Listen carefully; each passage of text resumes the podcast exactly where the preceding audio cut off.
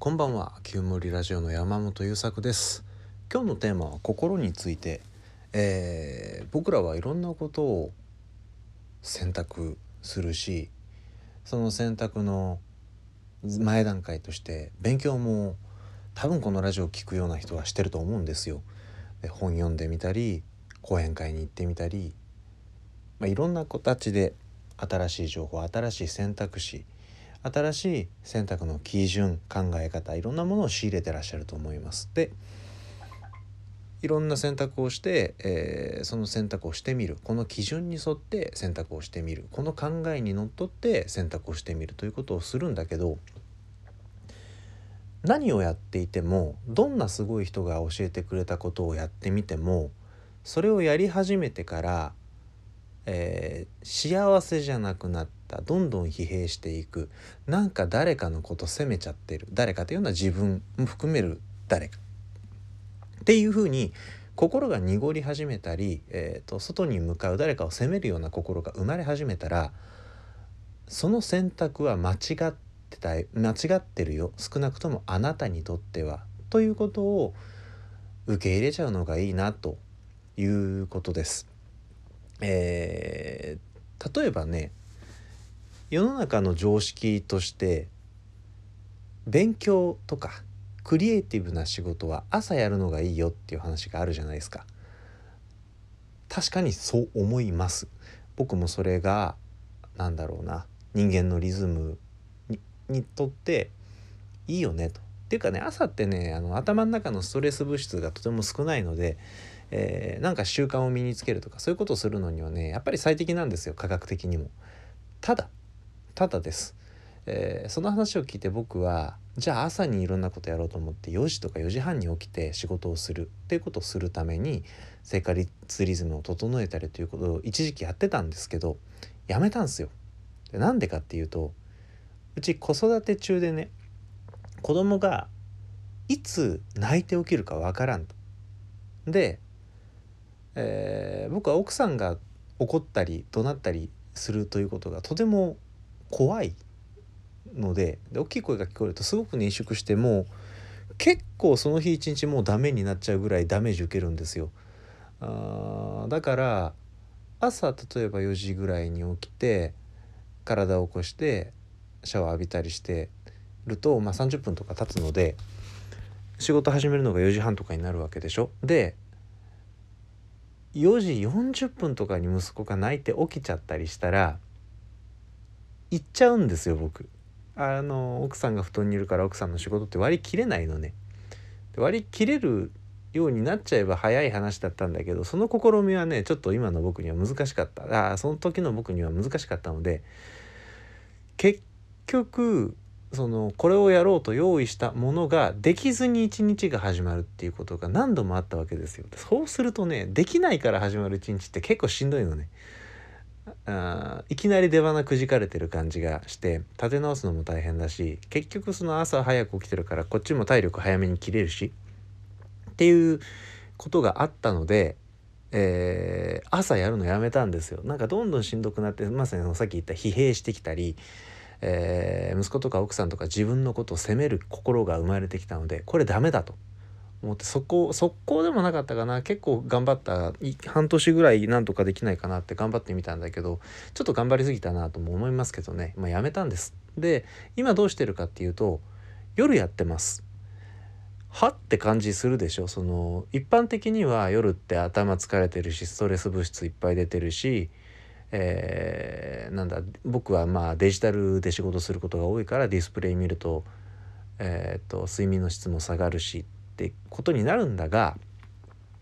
うちは大体8時半ぐらいに奥さんが子供を布団に入れて寝かしつけをしてくれるんですよ。だから僕は8時半から、えー、最近は10時から10時半ぐらいにお布団に入るようにしていてそうすると朝6時ぐらいにね自然と目が覚めたり、えー、明け方の息子のニャンニャン泣いてる声にもそんなにストレスなく起きて対応できる。というところがあってだからね夜に本を読んだり、えー、筋トレはさすがにしてないですけどね。筋トレはお昼にやってるかな、えー、だから本を読んだりなんかその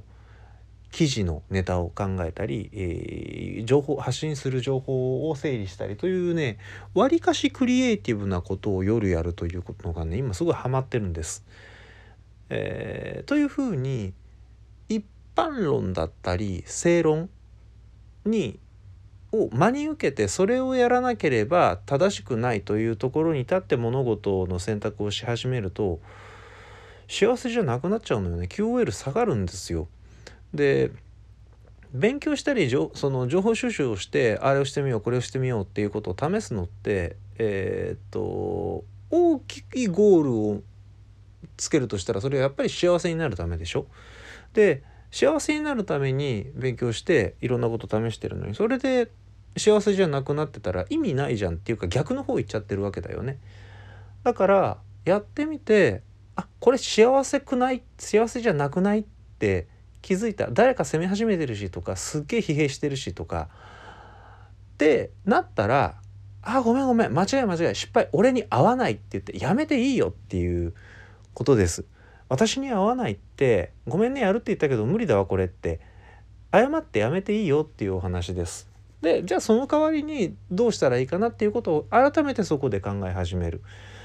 だからもう今僕の例で出したけど朝やった方が脳は生きてるしどうのこうのっていう正論さておいて夜の方が心安らかに目の前の物事に集中して取り組めるんでしょって。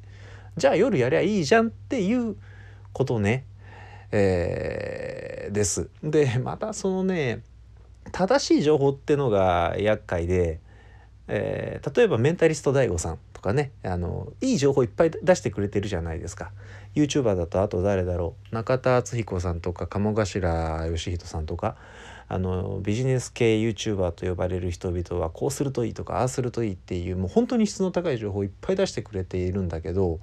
それが全部まるっと完璧に自分あなたにフィットするかどうかはちょっとやってみないと分かんないとこあるよね。例えば大悟さんって独身でしょ？あの人。でもう自分の趣味が完全に仕事につながるようにシステム化して仕組み化していて、えー、で限りなくその自分の自由というのを尊重してるわけじゃない。でそういう人が普段やっているライフスタイルだったりおすすめしてくれることってやっぱり DAIGO さんが自分の人生を豊かにするために学び選択してきたことで子供がいて犬たちと一緒に暮らしていて妻がいてっていう僕の今のライフスタイルに噛み合わないことの方が自然だと思わないですかっていうそんな感じなんですよ。だから誰かが言ってるこうしたらうまくいったよっていう話は確かに再現性はあるがその再現性を高く、えー、再現性高く再現するためにはその人と限りなく近いライフスタイルを取らないと、えー、いけないことって多いよね。でそれがそもそも難しいことってあるよねっていうお話ね。だから自分のライフスタイルに合うように加工してみたり自分のライフスタイルに合わないな自分には合わないなって思ったらとっととやめて次の手を考えたり勉強したりっていうことにシフトするこのスピード感が速くなっていくとそのやっぱできないことをしようとした時に人って無力感を感じて不幸だなとかうまくいかないなとか苦しさを感じたりするので、えー、ダメだって思った瞬間に次の手ああダメだって思った瞬間に次の手ってどんどんどんどん次の手次の手次の手っていうのを取っていくことをやってると不幸な時間が減るしこれだっていうものに出会う確率は上がるので結果的に QOL 上がるんですよっていうことです。というのが今日の話題でした。だから誰かがうまくいったやり方を真似するのはすごくいいんだけれどそれじゃないとダメと思って取り組んでしまうと幸せになるためにやり始めたのに幸せじゃなくなっちゃうから気をつけようねっていうそんなお話でした。えー、この「旧森ラジオ」はちょっと生きづらさ抱えてます。私が普段の生活の中でどうやったら QOL 上がるかな？これしたら QOL 下がってたんだ。という探求の中で発見したことをシェアさせていただくというコンセプトでやっております。今日も最後まで聞いてくださってありがとうございました。また次回お会いしましょう。それじゃあまたね。